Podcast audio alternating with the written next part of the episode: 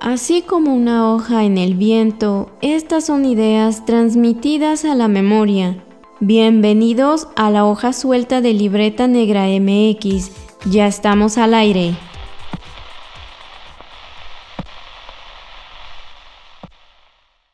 Bienvenidos a La Hoja Suelta, un podcast donde debrayamos un poco sobre cultura, historia y arqueología.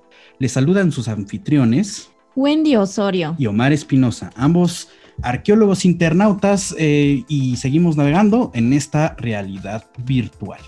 En esta ocasión vamos a platicar un poco sobre la responsabilidad informativa que existe en el sector cultural. Y para eso tenemos un invitado bastante especial, un eh, periodista cultural que se ha dedicado pues ya bastantes años a este tema. Juan Carlos Talavera, ¿qué tal? Mucho gusto que nos acompañas. Hola Omar, hola Wendy, ¿cómo están? Buena tarde, mucho gusto en saludarlos en, su eh, podcast. Para mí es un honor estar aquí con ustedes. Yo estoy muy bien, no sé ustedes qué tal por allá. Pues estamos muy contentos de compartir el micrófono contigo. Muchas gracias por aceptar también la participación. Y pues bienvenido. Y vamos a empezar hablando también desde esta la concepción que se tiene de este trabajo que es el periodismo cultural, porque para unos puede ser algo relativamente nuevo, aunque en realidad no lo es, y también que hasta dónde puede abarcar algo que, que como lo, lo, es la palabra cultura, que es amplio. ¿No? Entonces yo creo que eh, podríamos empezar por ahí, Juan Carlos, hablando de qué es el periodismo cultural. Claro, bueno, pues antes que nada decir que eh, a, título personal es un poco lo que yo pienso, porque evidentemente hay tantas visiones o tantas versiones, ya sea del periodismo en general o del periodismo cultural, como lo hay eh, periodistas. Eh, en mi opinión, el periodismo cultural, pues es un oficio que se encarga de explorar los distintos brazos o las distintas vertientes de la cultura. No logramos abarcarlas todas porque son, pues es como un pulpo gigante que eh, tiene muchos brazos y que pues cada pulpo es una, una parte de ese periodismo cultural. Por ejemplo, el periodismo cultural abarca evidentemente la literatura, abarca la música, abarca la danza, el teatro, la eh, arqueología, antropología. Eh, por supuesto, también hay un tema que muchas veces es central en las charlas, como es el, el eh, la política cultural.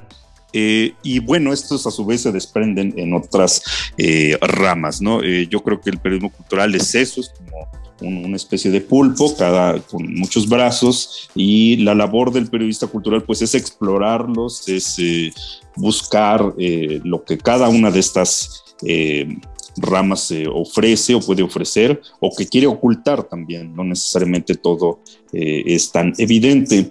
Y, bueno, pues esa es una, responsabilidad que cada quien eh, asume. Yo, por ejemplo, he encontrado eh, algunos periodistas culturales que están más enfocados al teatro, por ejemplo, y son unos grandes especialistas en, en el teatro eh, pero solamente se enfocan a eso. A, eh, lo largo de los años, eh, ya algunos, a mí me ha gustado un poco más diversificarme entre pasar de uno a otro, mutar, ser un camaleón, de pronto estar frente a un escritor, de pronto estar frente a un arqueólogo o en otras ocasiones frente a un cantante de ópera, ¿no? Y cada uno pues es una parte rica de este universo, ¿no? Porque pues dice, pues bien dicen ustedes, cultura es todo. Entonces, Juan Carlos, ¿tú piensas que esta, eh, este trabajo del periodismo cultural tiene ciertas particularidades? O sea, ¿cuál sería su, su característica más esencial si lo pudiéramos describir eh, de manera muy, muy breve? la característica esencial del periodismo cultural, lo es de todas las ramas del periodismo, es informar. Eh, no hay otra razón para la que nosotros nos eh, aboquemos, ¿no? Informar, informar, informar, eh, buscar, buscar, buscar. Eh, me refiero, es decir, cuando uno llega por primera vez a una redacción de un periódico o cuando uno llega por primera vez a una redacción en una estación de radio, pues básicamente la exigencia es buscar información, o sea, qué informar, eh, a, los lectores, que informar a los eh, escuchas, eh, porque no, no, tenemos otra función más que informar, que cada paso que vamos dando va orientado hacia eso. Y, y, bueno, eso implica muchas cosas también, por supuesto, investigar, leer mucho, buscar mecanismos para acceder a ciertas informaciones que a lo mejor de pronto pues no son tan públicas, ¿no? Porque, por ejemplo, si tú, eh, no sé, te dedicas al periodismo cultural y, te enfocas a literatura, pues evidentemente las editoriales te envían libros, por ejemplo, ¿no? Y bueno, pues entonces tú recibes el libro y lees el libro, eh, o uno da por hecho eso, que lees el libro o una parte del libro y entonces haces la entrevista. Eh, en el caso de la arqueología no es así, porque en el caso de la arqueología, pues más bien hay que estar un poco cazando ¿no? los datos, eh, cazando a los arqueólogos para saber qué nuevo hallazgo hay en Teotihuacán eh, o qué nuevo hallazgo hay, no sé, en, Oaxaca, ¿no? que es una cultura riquísima, o qué zona arqueológica se va a abrir. ¿no? y está otra parte, ¿no? que es la parte de los presupuestos, la parte de eh, los impagos, la parte de eh, que pues es la cara fea ¿no? del mundo cultural, porque muchas veces eh, algunas personas piensan que por ser el mundo de la cultura, pues todo es hermoso, todo es divertido, todo es pues, ¿cómo decirlo? Miel sobre hojuelas. Y pues la realidad es que el mundo de la cultura también tiene su parte compleja, su parte oscura o su parte fea, si lo queremos ver así. Es quizá ese brazo negro del, eh, como, como la libreta, es ese brazo negro que de pronto tiene que mostrar esas cosas que pues a nadie le gustan, ¿no? Que si no le pagaron a, un este, arqueólogo, que si no le eh, depositaron a, los artistas culturales o que de pronto hay un daño en una zona arqueológica o, o, ahora que, bueno, estuvo tan de moda lo de Templo Mayor que gracias al arqueólogo Leonardo López Luján nos fuimos enterando un poco en línea o un poco, pues casi en tiempo real, ¿no? De lo que había pasado en Templo Mayor con el derrumbe de este pequeño techo. Entonces, en fin, eh, yo creo que el, periodismo cultural, eh, para redondear, pues la, esencia de él es informar, es buscar información y pues tratar de estar lo más actualizados posibles. Y fíjate, esta característica a veces que le solemos atribuir, eh, porque nosotros a veces nada más juzgamos desde la nota que vemos, ¿no? O sea, eh, a veces el formato esto de las reseñas, que normalmente pues sí nos están a veces hablando de estas manifestaciones culturales pues que son muy positivas, muy bonitas, eh, que nos informan, que nos entretienen. Claro, para el público que se interesa también en, ese tipo de manifestaciones culturales. Pero lo que tú mencionas, que en realidad es un proceso complejo de, de búsqueda de la información y creo que también la forma en que se va a transmitir esta información, más cuando son temas eh, pues que son polémicos, que son complejos, pero que finalmente forman parte de la dinámica cultural, ¿no? Entonces, como decíamos al principio, la cultura desde la antropología es toda esta manifestación humana diversa y heterogénea, ¿no? Entonces, eh, tocando este punto, ah, yo quisiera preguntarte también la cuestión de la importancia que tiene eh, el, la discusión en estos medios de lo que son las políticas culturales. Claro, pues bueno, desde el periodismo cultural no hacemos discusión, eh, nosotros no podemos, o bueno, no, no es una exigencia el discutir, nosotros en todo caso aportamos la información para que eh, los lectores eh, o los gestores o, quienes tienen programas pues puedan hacer opiniones y puedan estar informados en lo más posible, porque yo reconozco que el mundo cultural es tan amplio, es tan complejo, que de verdad es casi o creo inabarcable. Em, nuestra, nuestra tarea está un poco más eh, concentrada en eso, en, en, ¿cómo decirlo? Pues en, en observar, en, dudar, en preguntar eh, e informar, ¿no? Aportar las, las la información o el cúmulo de información para que los demás puedan opinar o puedan formar una opinión. Nosotros de entrada no podemos opinar eh, en las notas, ¿no? En la información que nosotros estamos reportando, porque pues la información periodística tiene que ser eh, pues no solamente veraz, no solamente eh, decirlo, pues amplia, sino que pues debe estar libre de nuestra opinión. Eh, obviamente subjetiva porque no somos objetos, ¿no? todos tenemos una, eh, una subjetividad, pero la subjetividad radica en el hecho de elegir los temas. O sea, en el momento que nosotros elegimos un tema, pues ya estamos siendo subjetivos porque responde a nuestros intereses, ¿no? ¿Por qué buscar esto o no buscar otro? Pues sí, y para eso existe una diversidad de medios eh, que, bueno, pues cada medio enfoca sus baterías en ciertas cosas. Yo creo que nosotros eh, aportamos, ahora sí es necesario discutir eh, las políticas culturales. ¿Por qué? Pues porque yo creo que mm, Mm, el, mundo de la cultura no es ajeno al mundo de la, eh, de la, pues, ¿cómo decirlo?, de las auditorías o al mundo de la, de la, política, ¿no?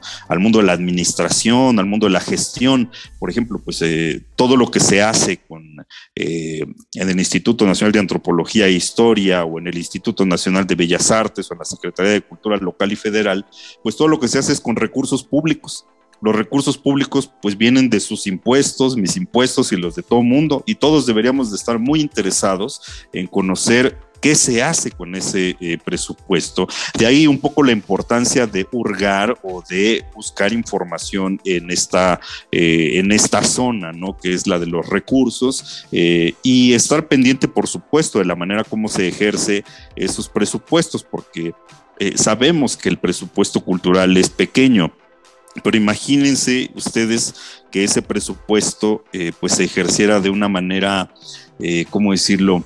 Mm, pues favoreciendo siempre a los amigos, ¿no? Vamos a suponer que yo soy el secretario de Cultura Federal eh, y decido que pues voy a meter a todos mis amigos, ¿no? A la plantilla laboral porque pues confío en ellos, ¿no? Al meterlos, eh, bueno, pues están los sueldos, pero decido subirles un poco el sueldo porque pues eh, le han pasado mal, ¿no? Han sido... años complejos, ¿no? Nunca habíamos tenido la posibilidad y queremos hacer un gran trabajo. Y ya estando ahí, pues nos damos cuenta de pronto que el mundo cultural pues está lleno de, de, grandes problemas, ¿no? O sea, yo yo, por ejemplo, me, sorprendió la primera vez que me asomé a ver el número de zonas arqueológicas que hay en México y bueno, es, un, es una cosa impresionante, o sea, nadie se lo imaginaría. Eh, nada más las zonas arqueológicas abiertas al público, pues son una gran responsabilidad para el INA, ¿no? Y en cada zona arqueológica debe de haber un vigilante, y en cada zona arqueológica debe de haber mantenimiento, y en cada zona arqueológica debe de haber investigación, y en cada uno de estos espacios, pues debe de haber más cosas, ¿no? Yo recuerdo haber ido alguna vez a Dainzú, en Oaxaca, que es una zona arqueológica muy bella, eh, pero eh, lo que encontré pues me, destrozó un poco porque no es como Monte Albán, no es como Mitla incluso, que es una zona arqueológica pequeña pero muy interesante con esas grecas que todo mundo hoy eh, este, referencia en redes sociales y, y, en los trajes típicos de algunos funcionarios, sino que es una zona arqueológica un poco inaccesible y al mismo tiempo un poco olvidada y eh, pues desgraciadamente eh, lo que uno observa eh, pues son daños, falta de mantenimiento y falta de investigación. Entonces eso ya nos habla de un problema y para eso estamos los periodistas culturales. Pues justamente me, me llama la atención particularmente esta parte de la utilidad del periodismo, ¿no? O sea, sabemos que el periodismo en general pues esta es eh, pues esta esencia de informar y del periodismo cultural, como bien dices, pues informar de esta materia en, en particular con toda la ramificación y este pulpo informativo que nos estás platicando, pero quizá, quizá podríamos ver que efectivamente hay una parte donde, donde se menciona como para dar a conocer pues que hay muchos eventos públicos y eso a lo mejor no nos parece tan raro porque quizá lo podríamos considerar como parte de la promoción de la misma cultura, ¿no?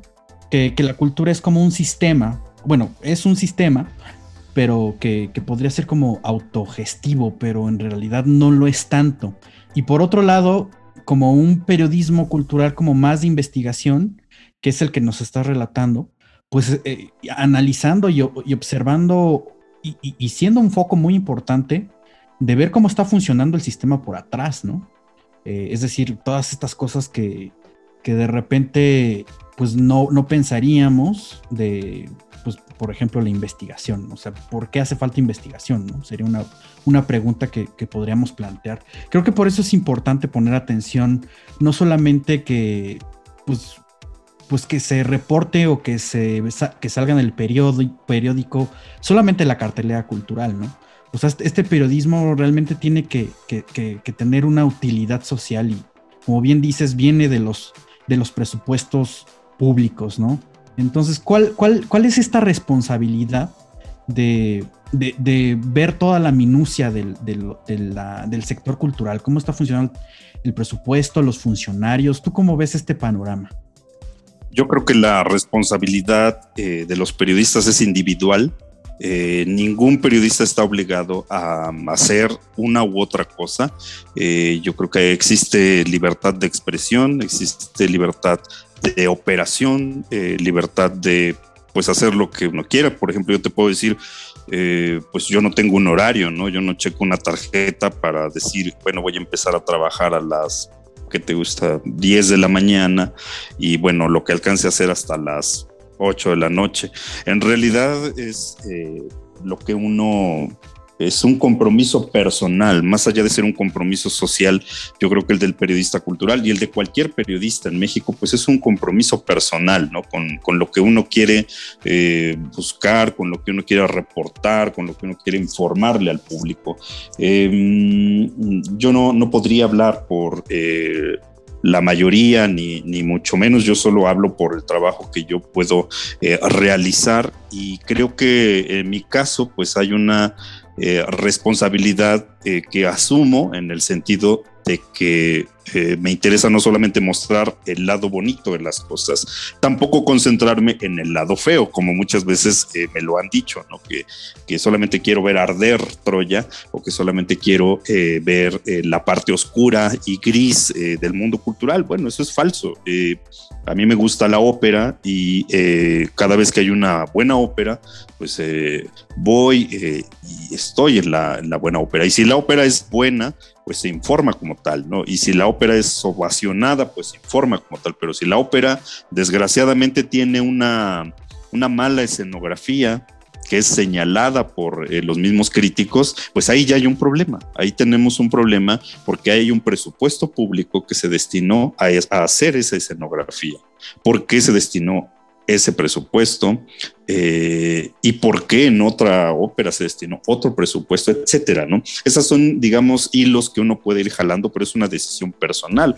Eh, digamos que yo no puedo esperar a que a mí alguien me diga, oye, pues deberías de echarle un vistazo a, tal cosa. Evidentemente todos eh, platicamos y en algún momento pues alguien nos hace sugerencias, pero el periodismo cultural no puede estar dependiendo de lo que nos estén marcando los otros, sino de la curiosidad de uno mismo. A mí me da curiosidad, por ejemplo, cuánto gana la Secretaría de Cultura. Bueno, pues voy a la Plataforma Nacional de Transparencia que es el sistema que tenemos para acceder a información oficial y pues veo si está ahí eh, el recibo de honorarios de la Secretaria de Cultura.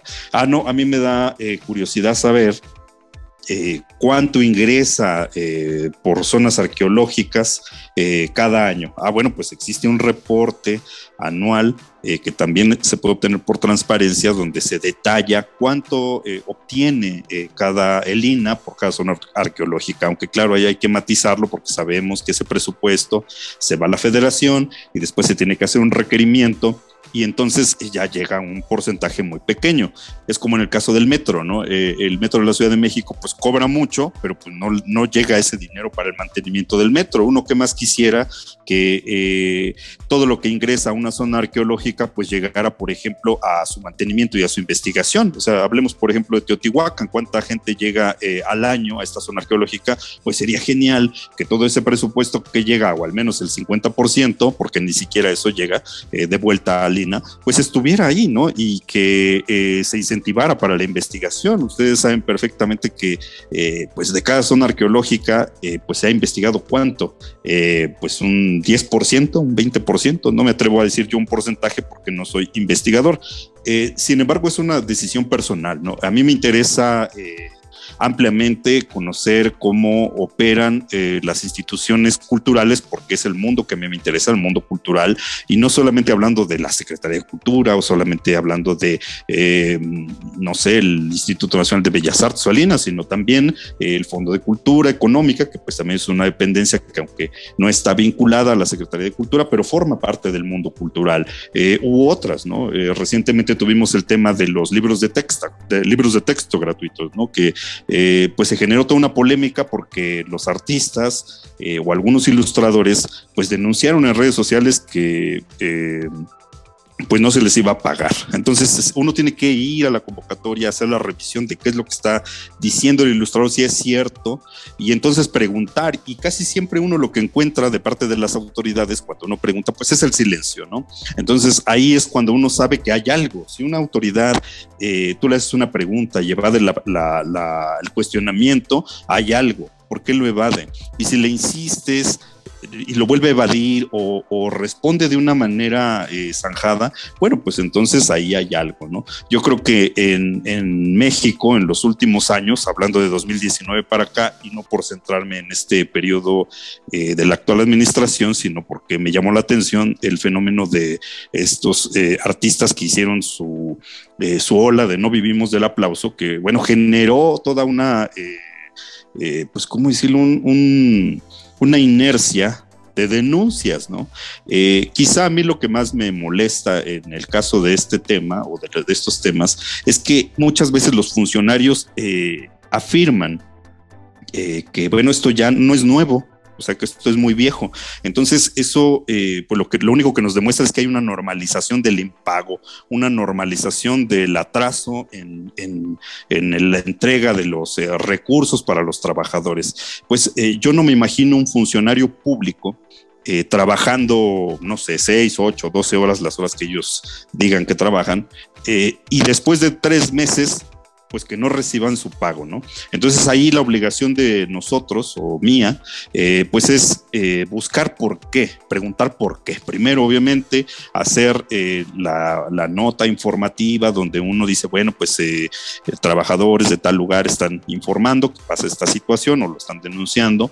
y después, pues procede que uno tiene que empezar a presionar eh, con preguntas, obviamente, a los funcionarios. Oiga, ¿por qué no se le ha pagado a esta gente que pues viene trabajando? Y entonces viene eh, la respuesta, ¿no? La respuesta obvia. Estamos trabajando en eso. Eh, entonces todo eso nos obliga a nosotros a no permanecer indiferentes a, lo que se está viviendo. O sea, somos seres humanos y evidentemente, pues si, si a alguien no le pagan tres meses de su sueldo, y sigue trabajando y además se ve obligado a continuar trabajando, pues eh, evidentemente eso te, te motiva a, hacer, hacerte preguntas y te, te inclina a, buscar cosas, ¿no? No puedes permanecer indiferente. O sea, si a mí me llegan eh, cinco o seis mensajes a la semana o diez, una veintena de mensajes de gente que dice, oye, pues es que no me han pagado, oye, es que, pues entonces eh, uno se siente, obviamente, con el la duda de que algo está pasando ahí y la obligación del periodista cultural es esa, trabajar con la duda siempre. Dudamos si se están haciendo bien las cosas, no porque desconfiamos del funcionario, sino porque pues nuestra función es dudar, dudar todo el tiempo. También dudo de si el trabajador está diciendo la verdad, ¿no? ¿Qué tal que es alguien anónimo que por ahí se le ocurrió hacer una broma pesada a alguien? Eh, hasta el momento lo que yo he visto es que gran parte, no todo, eh, también ha habido eh, algunos falsos, pero gran parte de las personas que pues se manifiestan o que generan una inconformidad contra las autoridades, pues tiene alguna razón, a lo mejor no al 100%, pero hay algo. Y entonces uno dice, bueno, ¿qué, ¿cuál es mi, mi, mi obligación como periodista cultural? Me siento a leer, me voy a la ópera, ¿no? O sea, sencillamente voy a la ópera, regreso y me pongo a trabajar sobre eso también, ¿no? Yo creo que no solamente se trata de ver el lado bueno de las cosas o el lado malo de las cosas, hay que mostrar las dos caras de una realidad que está ahí. El lector tiene todo el derecho de ver notas sobre exposiciones, la gran exposición de Modigliani, que desgraciadamente no pudimos apreciar como todos hubiéramos querido en otra época, ¿no? Con, desde cerca y todos juntos, todos allá poltronados. Pues no, no se pudo en esta ocasión porque es pues, el COVID, ¿no? sin embargo, bueno, pues la exposición se abrió y se le dio el espacio que, merecía, ¿no? Era una exposición importante, se abrió, se abrió, incluso un micrositio, ¿no? Bellas Artes lo hizo y me pareció una decisión muy acertada porque eh, pues todos los que no podíamos ir, pues ya entrábamos ahí. Pero bueno, ya me alargué. No, está muy, muy interesante. Yo creo que también es muy importante conocer el detrás de este oficio, como tú dices, y en este eh, mundo cultural, hacer investigación, yo creo que a veces, o sea, por lo que nos estás contando, hay que lidiar eh, con decisiones, ¿no? De si estar hablando constantemente de notas que no son muy alentadoras o de la cuestión de, la cultura bonita, las bellas artes, ¿no?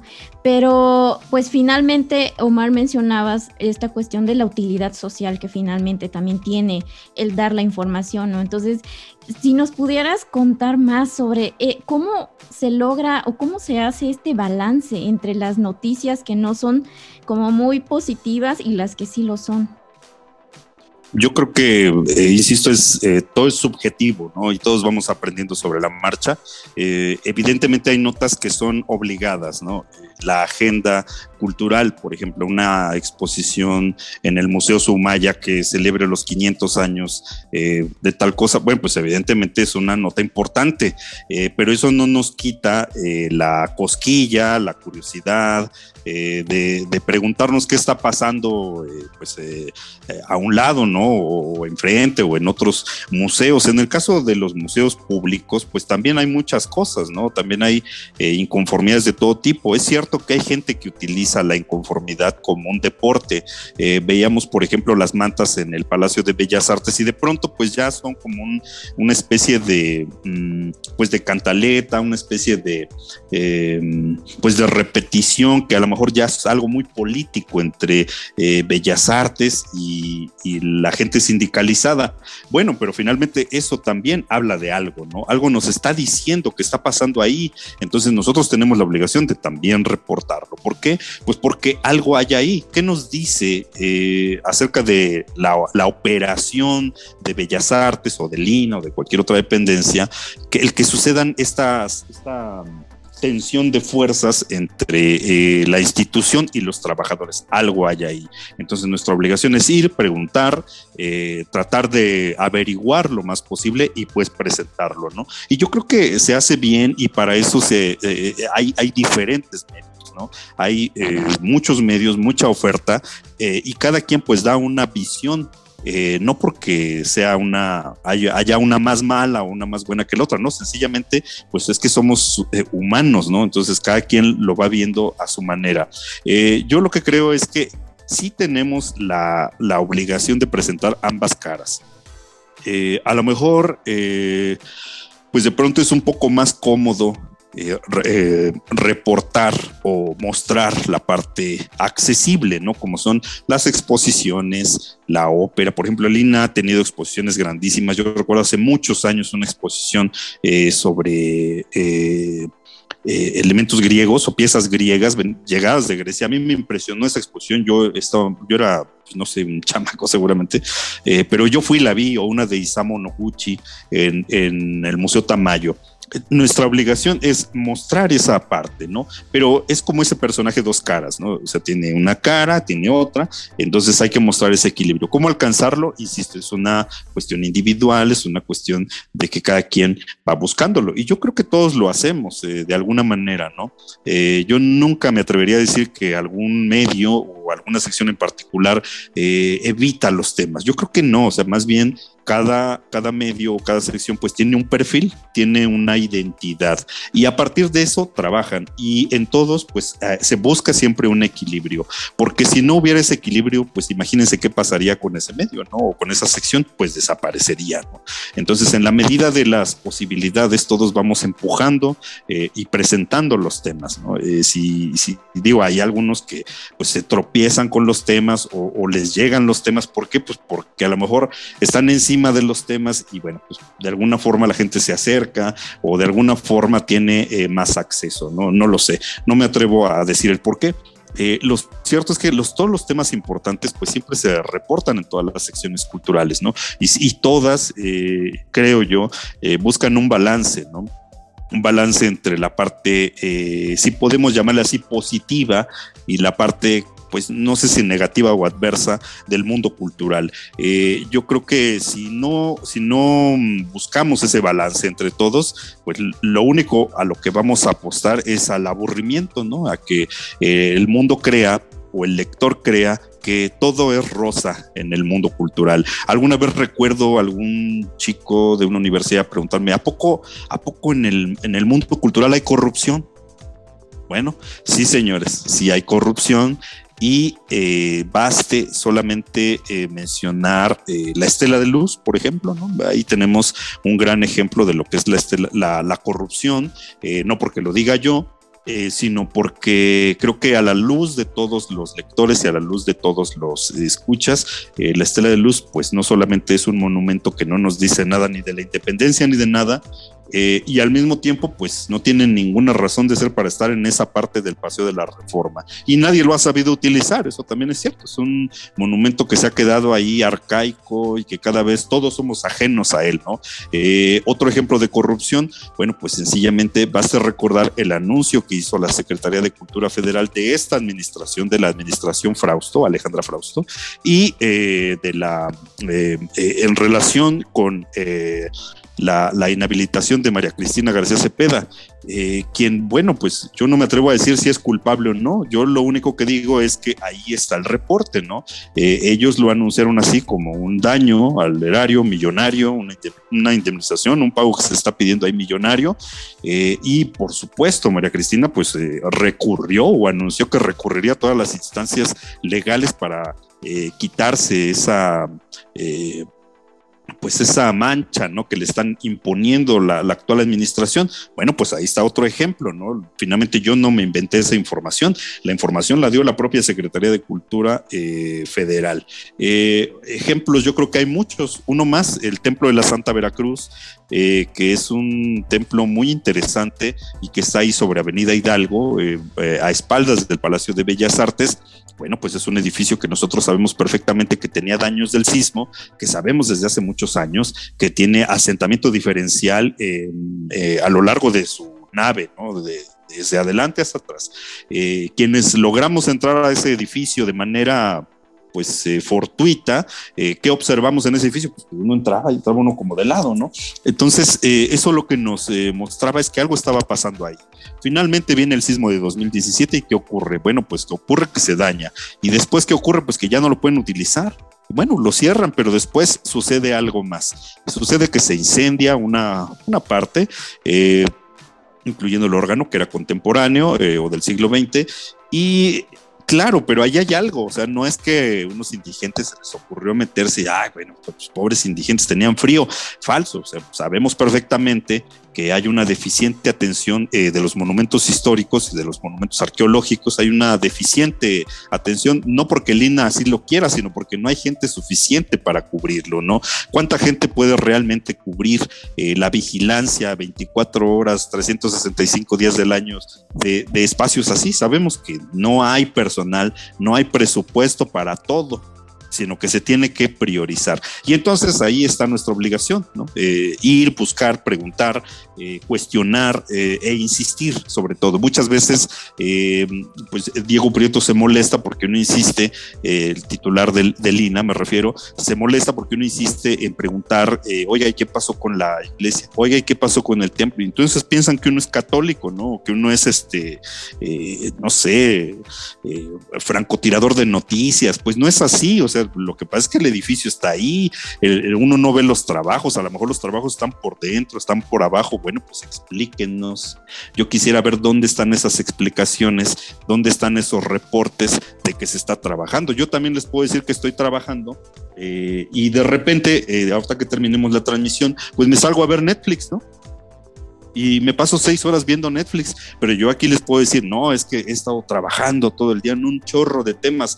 Señores, o sea, no, no, importa lo que ustedes digan, lo que importa es lo que nosotros vemos, eh, lo, que, lo que sucede, ¿no? El, incendio en la iglesia de Nurio es otro, ¿no? Es otro ejemplo que es un caso distinto, eh, no, no, se, no se puede comparar al caso de, eh, del templo de la Santa Veracruz, pero también habla de algo, ¿no? Entonces, esos incendios, daños en zonas arqueológicas, eh, pero por el otro lado está también la parte de infraestructura nueva, ¿no? El tren Maya, eh, el proyecto Chapultepec.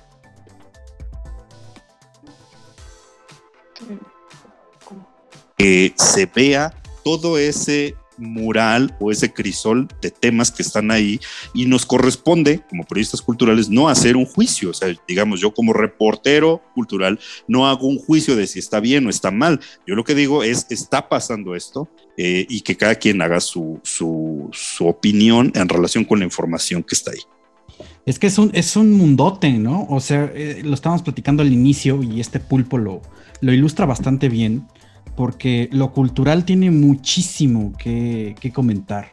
Y, bueno, o sea, o sea, nada más comenzando por, las actividades artísticas, que ahí también hay un dilema de, imagen pública, porque solemos confundir actividad artística con cultura, ¿no? O sea, las bellas artes son básicamente como estas, este, esto, esto que es cultura, ¿no? Cuando en realidad cultura tiene que, tiene, tiene muchas más funcionalidades, es un sistema mucho más complejo y como bien estás ilustrando y platicando, es, una tarea complicada, ¿no? O sea, estar poniendo en visibilidad eh, pues todos los temas que sean necesarios, ¿no? Y, aquí sería justamente como preguntar qué tan complicado es ir eligiendo los, los, temas que se van a poner en las notas. Obviamente van, van eh, saliendo, ¿no? Eh, este, conforme pues, a la vivencia diaria, pero ¿qué tan complicado es este tratamiento? Por ejemplo, comentabas eh, de, ir a, la instancia de transparencia y sacar la información. O sea, cuando, los, cuando las autoridades dicen silencio o, te, mandan por un camino de, de una respuesta a medias, o sea, ese trabajo fino de investigación qué tan complicado es llevar a cabo en el sector cultural, porque efectivamente pareciera que, y como te lo, como te pasó en, en experiencia vivencial, pues a nosotros también nos pasa como arqueólogos aquí en Libreta Negra MX. O sea, pareciera que efectivamente la cultura es todo esto bonito y que, pues qué padre lo que hacen, ¿no? O sea, investigar una zona arqueológica es muy interesante y demás es vistoso, pero bueno, ahí por ahí quiero preguntarte más adelante, este, pues la parte de patrimonio, pero centrémonos un poco en, en qué, tan complicado es darle tratamiento a las notas, eh, pensando en este balance de lo de cartelera y lo de los problemas, y particularmente de lo de acceso a la información. Bueno, eh, yo creo que el balance, para lograr un buen balance entre información eh, artística e información eh, de investigación, pues obviamente es complejo, ¿no? Yo creo que es tan complejo como elegir entre si, no sé, si vamos a viajar a, a Cantona o vamos a viajar a Cancún, ¿no? Es así de, de complicado, o sea, no, no, no podemos eh, es, imposible eh, hacer un equilibrio perfecto porque pues no somos máquinas. O sea, yo no me digo voy a hacer cuatro notas de esto, tres de esto y dos de esto.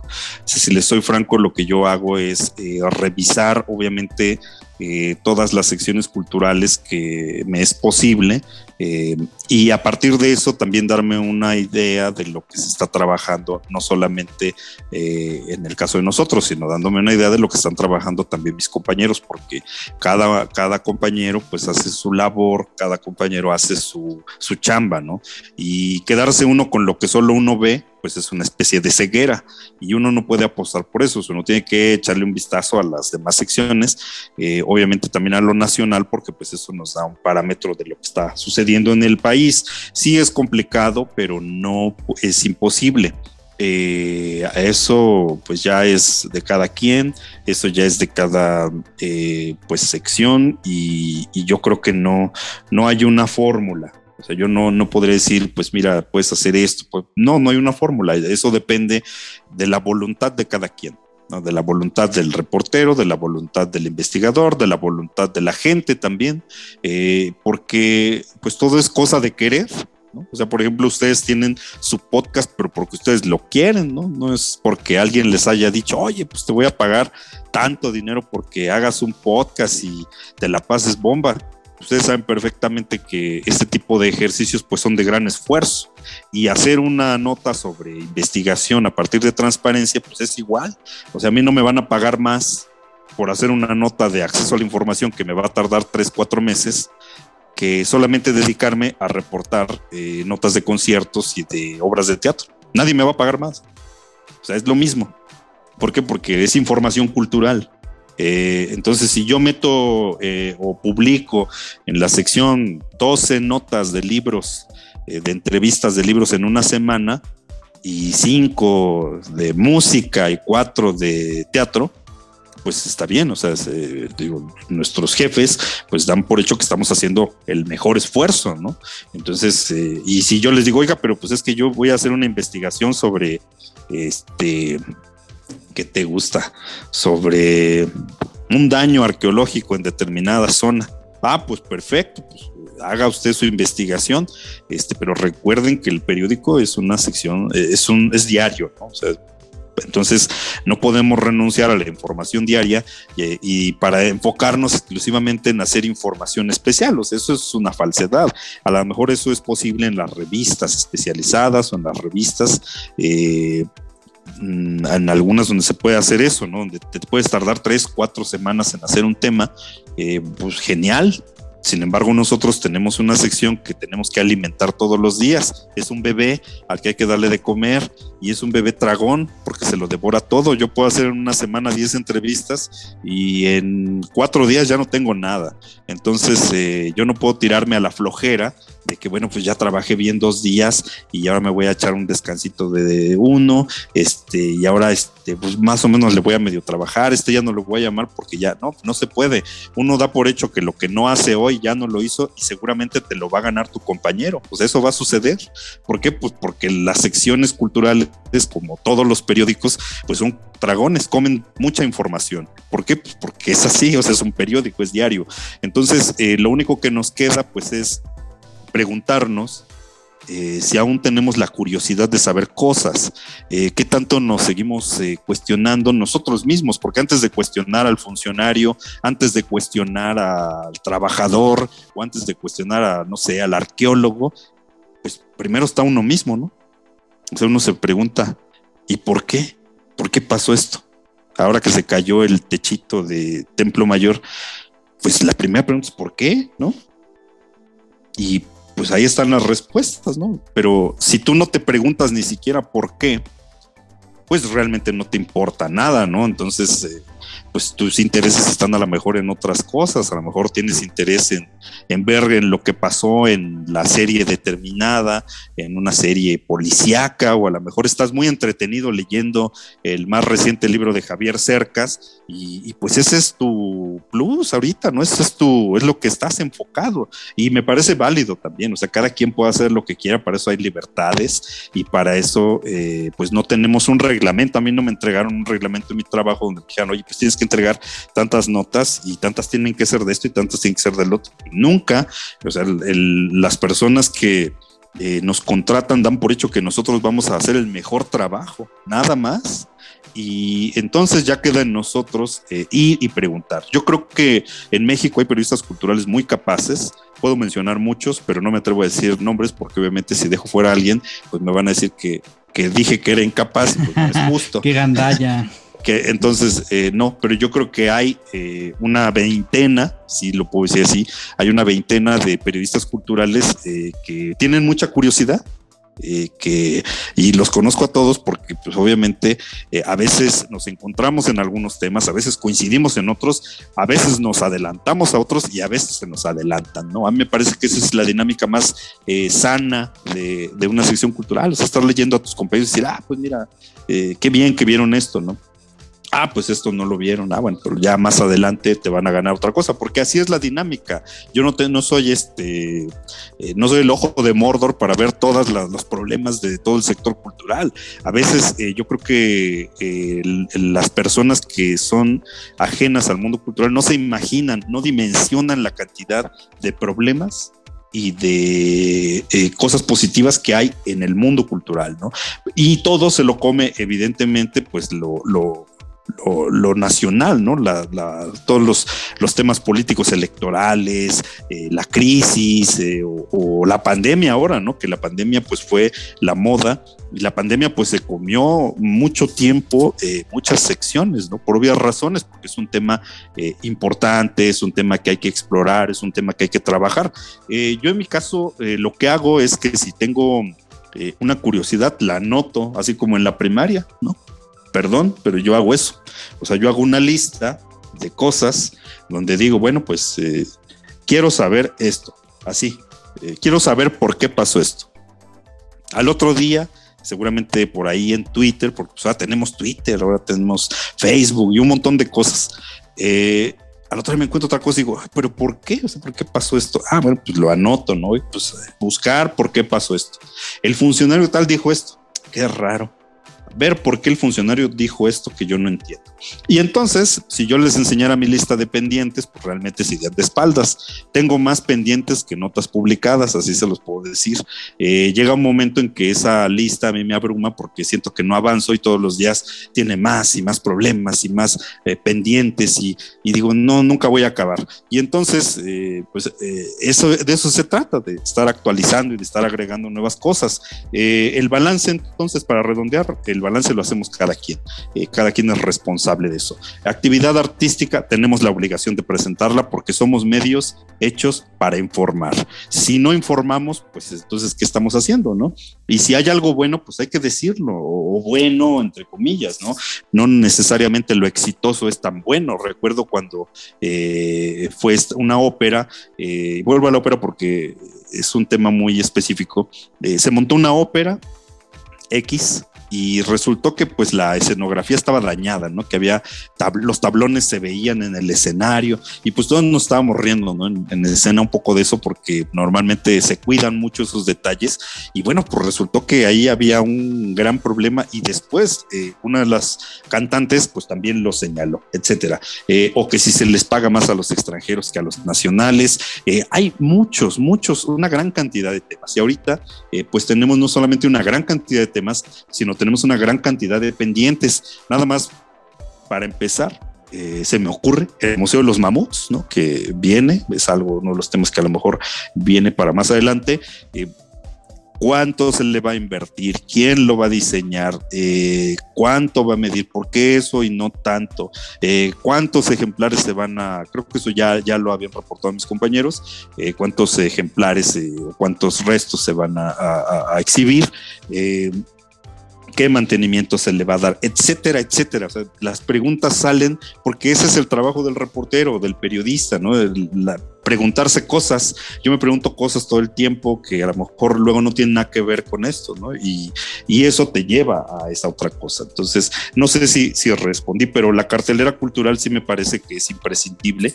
Eh, a lo mejor no puedo reportar los 500 eh, eventos ahora que ya vamos a volver al semáforo amarillo, los 500 eventos en vivo que hay. No puedo hacer eso, pero puedo eh, reportar 10 quizá los mejores o quizá los, eh, los de mayor eh, trabajo, ¿no? los que se, se, les dedicó más tiempo, o los inéditos, o los, eh, no sé, los que tienen quizá hasta más publicidad, no lo sé.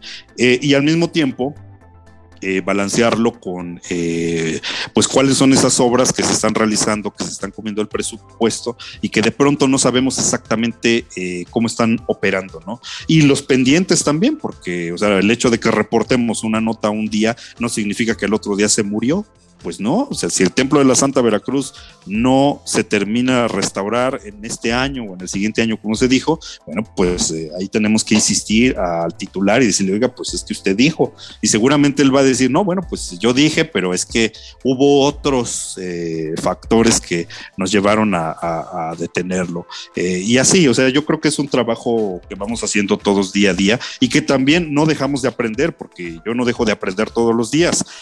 no, no puedo decirles que yo entré aquí al, mundo cultural y ya lo sabía todo. No, al contrario, yo todos los días aprendo, todos los días eh, aprendo pues no sé, quizá algo de un autor, algo del mundo de la música, algo del mundo de la política cultural, eh, porque esto no, no, no, no se detiene. El mundo cultural es tan dinámico como la política. Eh, a veces piensan que todo se repite y no es cierto, no es cierto, no es verdad. No se repiten las cosas, todo es distinto, parece similar, pero no es igual. Pues es que es, eh, de nuevo, hay un mundo que, informar, pero quizá también tendríamos que, ver este punto de la información, eh, de nuevo, como esta responsabilidad y como parte de, obviamente, de, lo que es la dinámica de la vida cultural, pero pensando también en el impacto, ¿no? O sea, finalmente... Eh, sí hay muchas cosas buenas, porque la, cultura tiene una dinámica muy, muy esencial en la vida social de cualquier sociedad y de cualquier ciudad o, comunidad. Y resalta esto que dices también, porque eh, el gremio periodístico pues también es una comunidad, ¿no? Finalmente están ahí interactuando, se, eh, se ganan las notas, se las comparten o incluso eh, supongo que también las conversan y se leen. Y también me, causa curiosidad justamente cómo ven los, el impacto de una nota, por ejemplo. O sea, cuál es eh, finalmente la, dimensión de informar. A mí me resulta, por ejemplo, eh, bastante sintomático pensar en esta parte de los presupuestos, por ejemplo, y decir o, seguir la línea de gente que dice, como Ernesto Piedras, que el sector cultural es como un sector sombra pues porque pues realmente el dinero, como dijiste hace rato, se, quisiéramos que se fueran a las zonas arqueológicas, a los museos, a las actividades artísticas y demás, pero en realidad no sucede así. ¿Crees que eh, con esta dinámica de seguir informando, eso genere una o genera una conciencia y, que el público, los públicos demanden un cambio? O sea, ¿existe ese impacto? ¿Lo lo has visto? O, o es como mediano, no tanto de esa manera.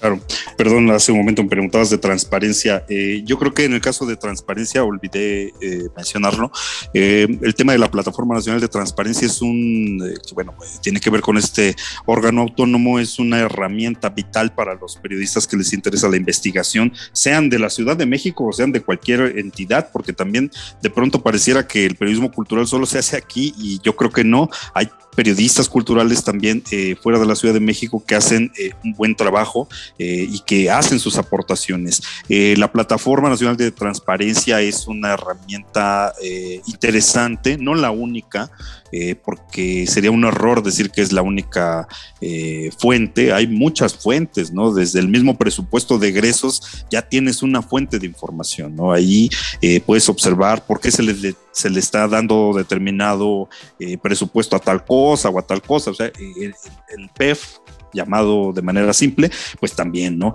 El INEGI, eh, que también es una herramienta eh, constante, pero bueno, en el caso de la transparencia o de la plataforma, es, tiene una particularidad porque nos acerca a, eh, de manera, ¿cómo decirlo?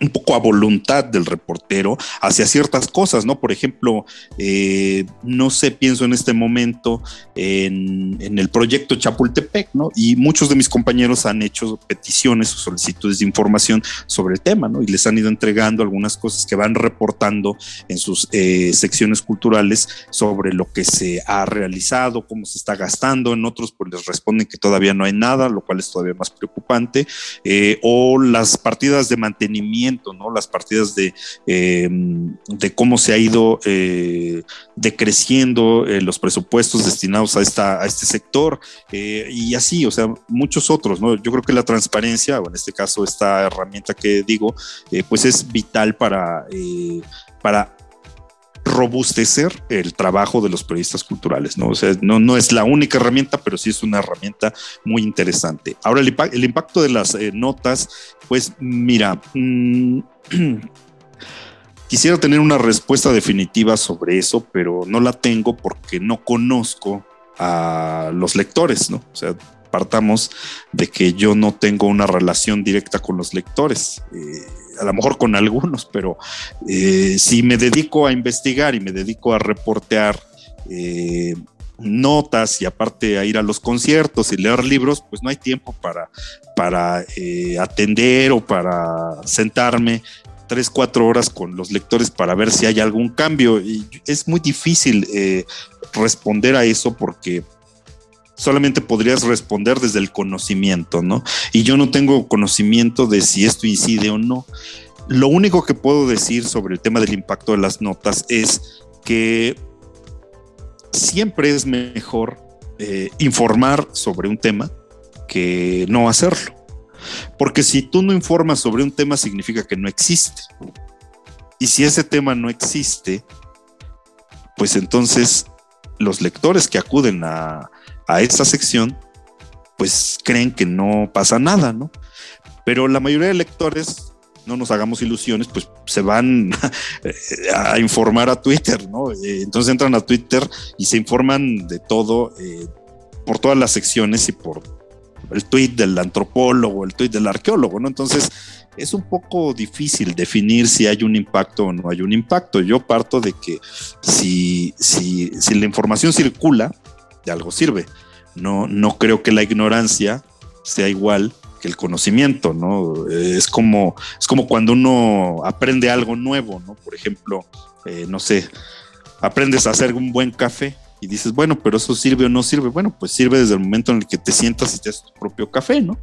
Eh, yo creo que los lectores pues no son tontos, Los lectores eh, los escuchan, saben perfectamente dónde encontrar la información que ellos buscan, saben dónde eh, y qué palabras utilizar para buscar eh, eso que ellos necesitan saber. La gente sabe perfectamente cómo está la situación ahora y cómo estuvo antes y van a saberlo en 10 años cómo, cómo está y lo que viene. ¿Por qué? Pues porque la gente es curiosa a lo mejor hay un sector de la población que está enfocado a otras cosas, ¿no? A sobrevivir, a ir eh, al trabajo, estar 16 horas ahí eh, sin poder consultar internet, pues sí, es muy posible, pero eh, seamos francos, la mayoría de, personas que tienen acceso a internet que también es un número, pues no, no como quisiéramos nosotros, ¿no? Que fuera ya masivo, que todos los chicos tuvieran acceso a, las plataformas o a lo que fuera en Twitter o en cualquier plataforma, pues siempre va a ser mejor, ¿no? Es como decir que,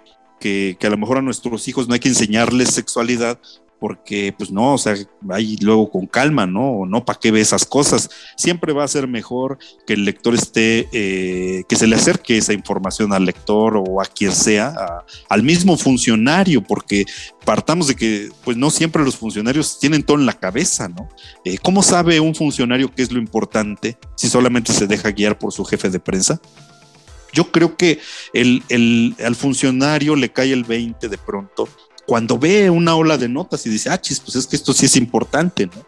Eh, recuerdo cuando fue la ola de No Vivimos del Aplauso en 2019, eh, cuando Claudia Sheinbaum eh, pues fue a atender a los artistas independientes que estuvieron en la marcha del 24, sí señores, el 24 de diciembre estuvieron ahí previo a, haciendo una manifestación y bueno, Sheinbaum sentó a su lado a el entonces secretario de Cultura de la Ciudad de México, Alfonso Suárez del Real, eh, lo sentó a darle respuesta a los artistas independientes y a informar por qué no se les había pagado en tiempo y forma lo cual eh, a mí me hace pensar que pues hay algún efecto, ¿no? O sea, si Claudia Sheinbaum está viendo una protesta y se empieza a televisar y empieza a salir en los reportes de radio y pues obviamente los periódicos o las notas online empiezan a circular, pues supongo que hay un efecto, ¿no? Y nadie es indiferente a, esos efectos. A lo mejor no es como quisiéramos, ¿no? Eh, quizá de pronto las personas se imaginan que uno publica una nota y ya mañana se soluciona. Bueno, es que la solución no está en la publicación la solución está en que el funcionario haga algo. Y muchas veces no depende de un funcionario, sino de varios funcionarios. Bueno, pues ahí el problema es mayor, que los funcionarios se pongan de acuerdo cómo resolver el problema, ¿no? Entonces, eh, yo creo que tiene un impacto, yo creo que es favorable. Eh, pero no, no tengo la capacidad de asegurar, asegurárselo porque eh, no, no conozco al 100% eso. Yo lo único que sé es que cuando hay una nota de un daño a una zona arqueológica o de un daño a una a un, edificio, un monumento histórico, pues yo veo que circula bastante bien, ¿eh? y yo veo que la gente pone comentarios y mandan por chat, mandan comentarios, porque también las redes sociales nos han acercado a, un poco a las personas, ¿no? A que directo te envían en tiempo real una duda, una consulta, oiga, esto es cierto, oiga, pero ¿por qué se permite esto? etcétera, ¿no? Entonces sí hay un, hay un, eh, hay una reacción, porque tampoco me atrevería a decir que el público es una roca, ¿no? O sea, el público no está impasible, el público está ávido de saber qué pasa y lo vemos en la línea 12 del metro, eh, lo vemos en, la, cualquier conflicto armado ante en Siria o el COVID o lo que sea, o sea, todo el mundo se moviliza y quiere saber qué pasa, ¿no? Entonces, yo creo que sí hay un efecto, yo creo que sí hay una consecuencia, eh, aunque no como quisiéramos, porque yo hago a lo mejor 20 mm, notas sobre presupuestos y eso no implica que la secretaria de Cultura vaya a dar un mayor presupuesto a cultura, pues es que, es, que eso no depende incluso ni de ella y lo sabemos todos, ¿no? A lo mejor ella quisiera, eh, pues no sé, el doble de presupuesto, ¿no? Diego Prieto querría que, eh, pues, eh, toda, todo esto que generan las zonas arqueológicas, pues se fuera a investigación. Imagínense cómo quedaría él. Sería el Salvador, ¿no? Sería el, el Mesías y sin embargo pues él tiene que salir una y otra vez a decir no pues no paramos la subasta no, pues este, estamos trabajando. Pues sí, o sea, es una labor de poner la cara ahí y de que sabemos que aunque publicamos las notas, pues no les van a dar más presupuesto, ¿no? ¿Por qué? Pues porque desgraciadamente... Eh, pues México no es un país de primer mundo, o sea, tenemos un patrimonio de primer mundo, pero tenemos eh, presupuestos pues no de primer mundo, no me atrevo a decir si de segundo, de tercero, pero no de primer mundo. O sea, aquí la realidad es que ustedes lo saben, eh, los arqueólogos batallan, eh, los, los directores de cada centro INA batallan y, les llegan las denuncias por todos lados y ya no saben ni dónde colarlas, ¿no? Cómo resolver rápidamente eso para que no llegue a los medios y de pronto llega y bueno, pues ya ni modo, ¿no? Pues hacer una tarjeta informativa y decir, no, estamos trabajando. Entonces, creo que es imposible de momento aspirar a un mayor presupuesto eh, cultural, para el mundo de la cultura, porque México mismo eh, pues tiene muchos problemas, ¿no? Eh, o sea, ahorita lo que urge son vacunas. Es la verdad, o sea, se necesita que todo el mundo se vacune. ¿Por qué? Porque de qué nos sirve tener 193 zonas arqueológicas abiertas al público si no hay quien las visite o si quienes pueden ir pues se enferman, ¿no? Yo creo que la prioridad ahorita es la salud, ni modo, eh, pues tampoco quisiera yo que, eso pasara, pero pues así está la situación. Entonces, eh, tratar eh, al menos de que en los próximos año, año y medio, pues floten un poco las, los museos, las instituciones y después otra vez empezar para que los presupuestos de 2023, 2024, seguramente ya no le tocará a la actual gestión retomar ese curso de buscar buscar más presupuestos para cultura, pero seamos francos, ¿hace cuánto se pide el 1% del PIB para cultura? Yo desde que era un niño recuerdo alguna vez haber escuchado que eh, el día que se destine el 1% del PIB, eh, pues será histórico. Pues ya, ya me estoy haciendo viejo, seguramente me voy a morir y nunca vamos a ver el 1% del PIB. ¿Por qué? Bueno, porque México tiene grandes problemas, pero nuestro patrimonio cultural es de primer mundo. ¿No? ¿Cuántas zonas arqueológicas ustedes y yo no vamos a ver abiertas nunca. Es la realidad, ¿no? O sea, son, son miles, no son cientos. A veces eh, creo que las personas que pueden escuchar esto, pues no se imaginan, no dicen, ah, bueno, pues han de ser como 10. No, son miles son miles, son cientos de zonas arqueológicas, sobre todo en todo el sureste, en toda la región eh, occidental, eh, bueno, Jalisco, o sea, cada estado tiene un montón de zonas arqueológicas. Lo que vemos es un guiño del pasado.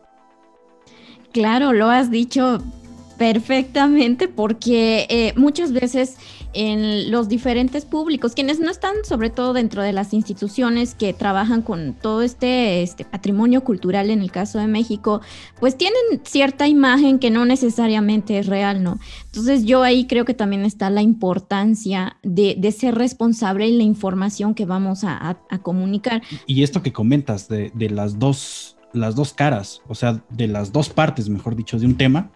O sea, eso también es importante. A veces decimos, ah, no, pues a lo mejor eh, da la nota o hay muchas notas del problema laboral, ¿no? Y es una sola parte, pero como tú dices, es, una, es un compromiso incluso profesional, ¿no? De decir, bueno, también estás buscando al funcionario, ¿no? Tiene, tiene esa opinión. Claro, pero yo creo que también aquí eh, hay, hay yo quiero hacer un paréntesis aquí que me parece muy importante. Desde las instituciones es muy, es más difícil todavía eh, poder llegar al, público si lo comparamos con, con, los medios masivos de comunicación, ¿no? Entonces yo creo que eso también es algo que se agradece.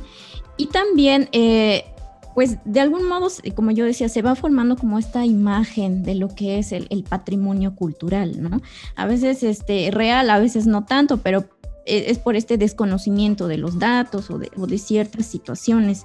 Sin embargo, este, yo aquí también, ya para ir cerrando también un, poco esta charla, porque da para, para muchas sesiones y, realmente es necesario hablarlo, pero dada la situación en el caso de México, dentro del sector cultural, ¿a qué temas debemos estarle prestando atención eh, en un futuro, Juan Carlos?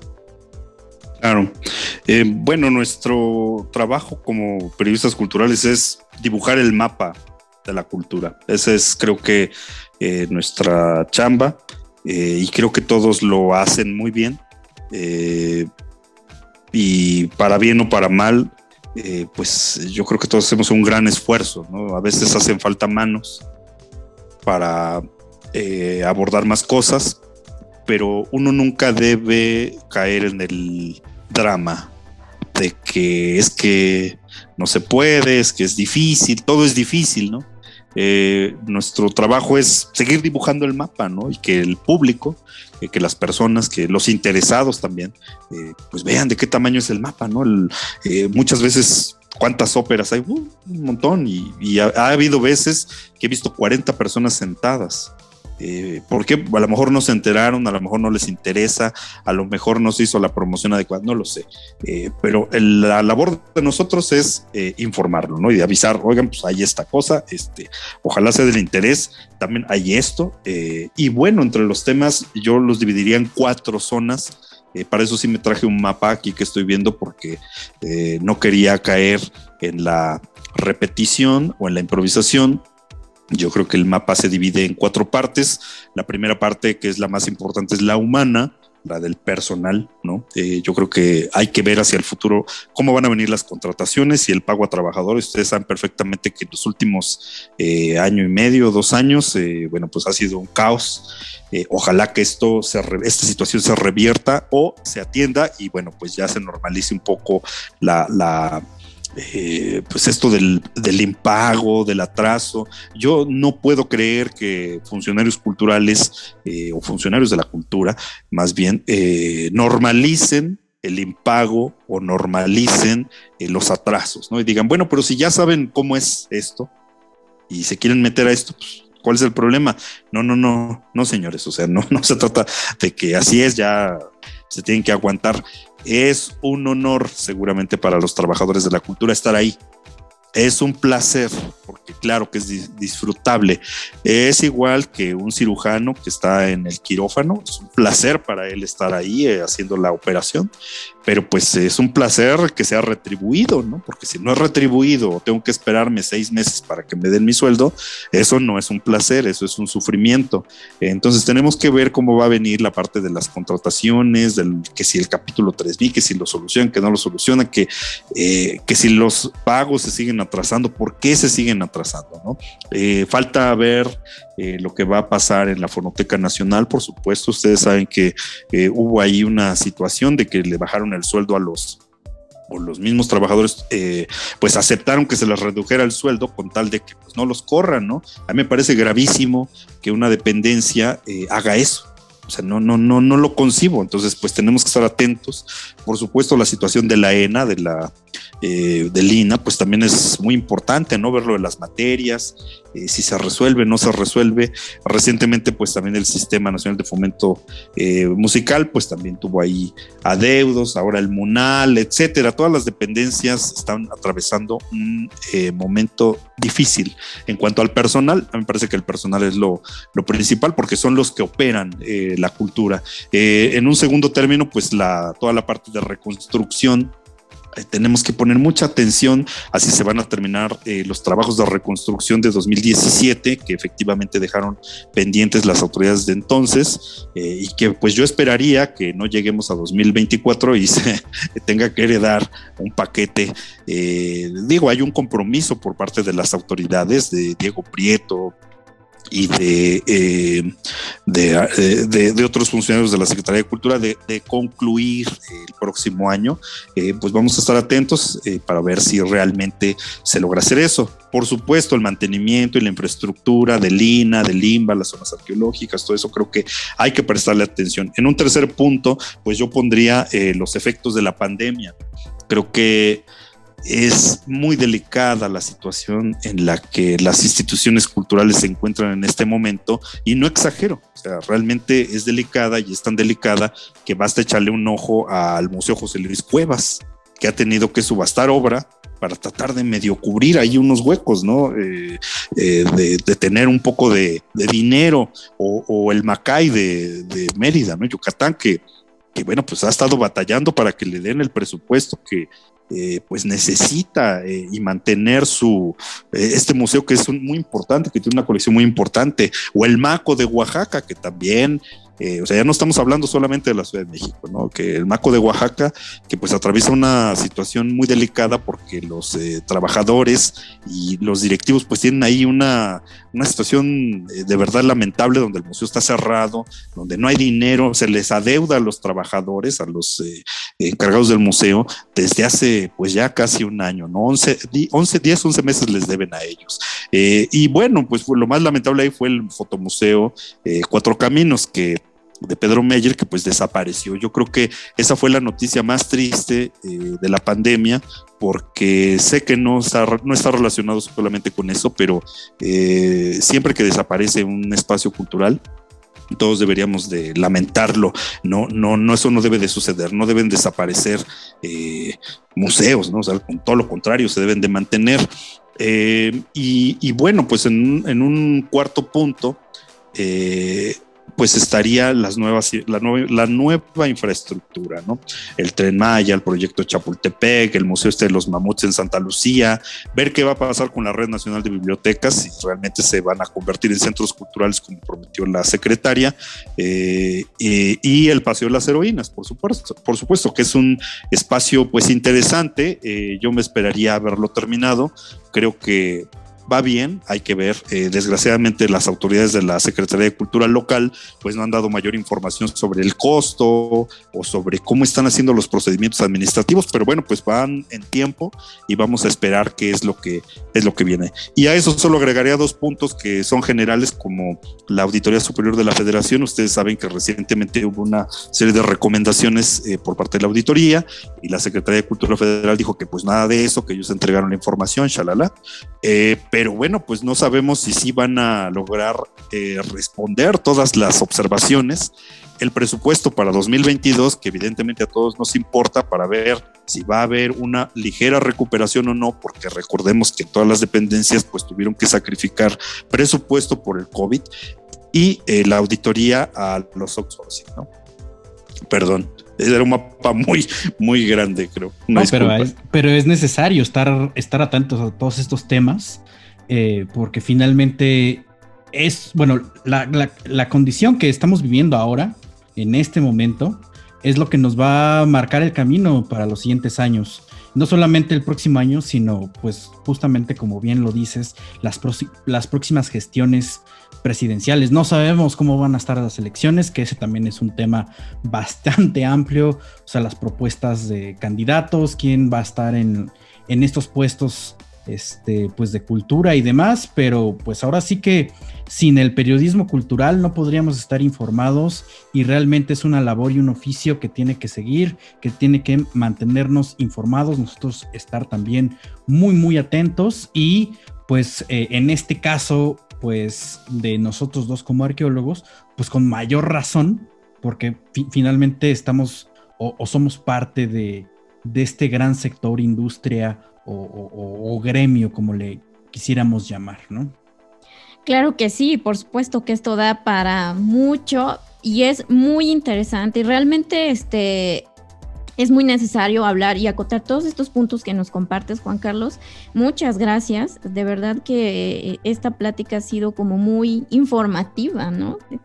Entonces, este, pero pues para nuestra audiencia también que quisiera seguir tu trabajo, si nos pudieras compartir este, tus redes sociales.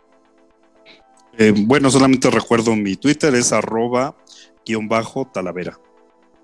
Ok, pues ahí está para que sigan el trabajo de Juan Carlos y ahí seguramente pueden interactuar y hacerle preguntas, ¿no? Que seguramente nos estará eh, contestando y a nosotros, pues síganos también en nuestras redes. Nos encuentran en YouTube, en Facebook, en Twitter como Libreta Negra MX y también síganos en nuestros canales de podcast. Está iVoox, Himalaya, Anchor y Spotify, entre otras. Y pues bueno, pues eh, te agradecemos Juan Carlos nuevamente por este tiempo y por eh, pintarnos este panorama del eh, periodismo cultural y también de paso dar algunas reseñas de algunas noticias que están pasando en este momento o que al menos están vigentes y definitivamente por estos cuatro, seis puntos que nos acabas de decir hacia el futuro. Entonces, pues bueno, nos escuchamos la próxima vez aquí en la hoja suelta del Breta Negra MX y pues cuídense mucho que seguimos todavía en esta cuarentena. Nos vemos. Nos vemos. Hasta luego, chicos.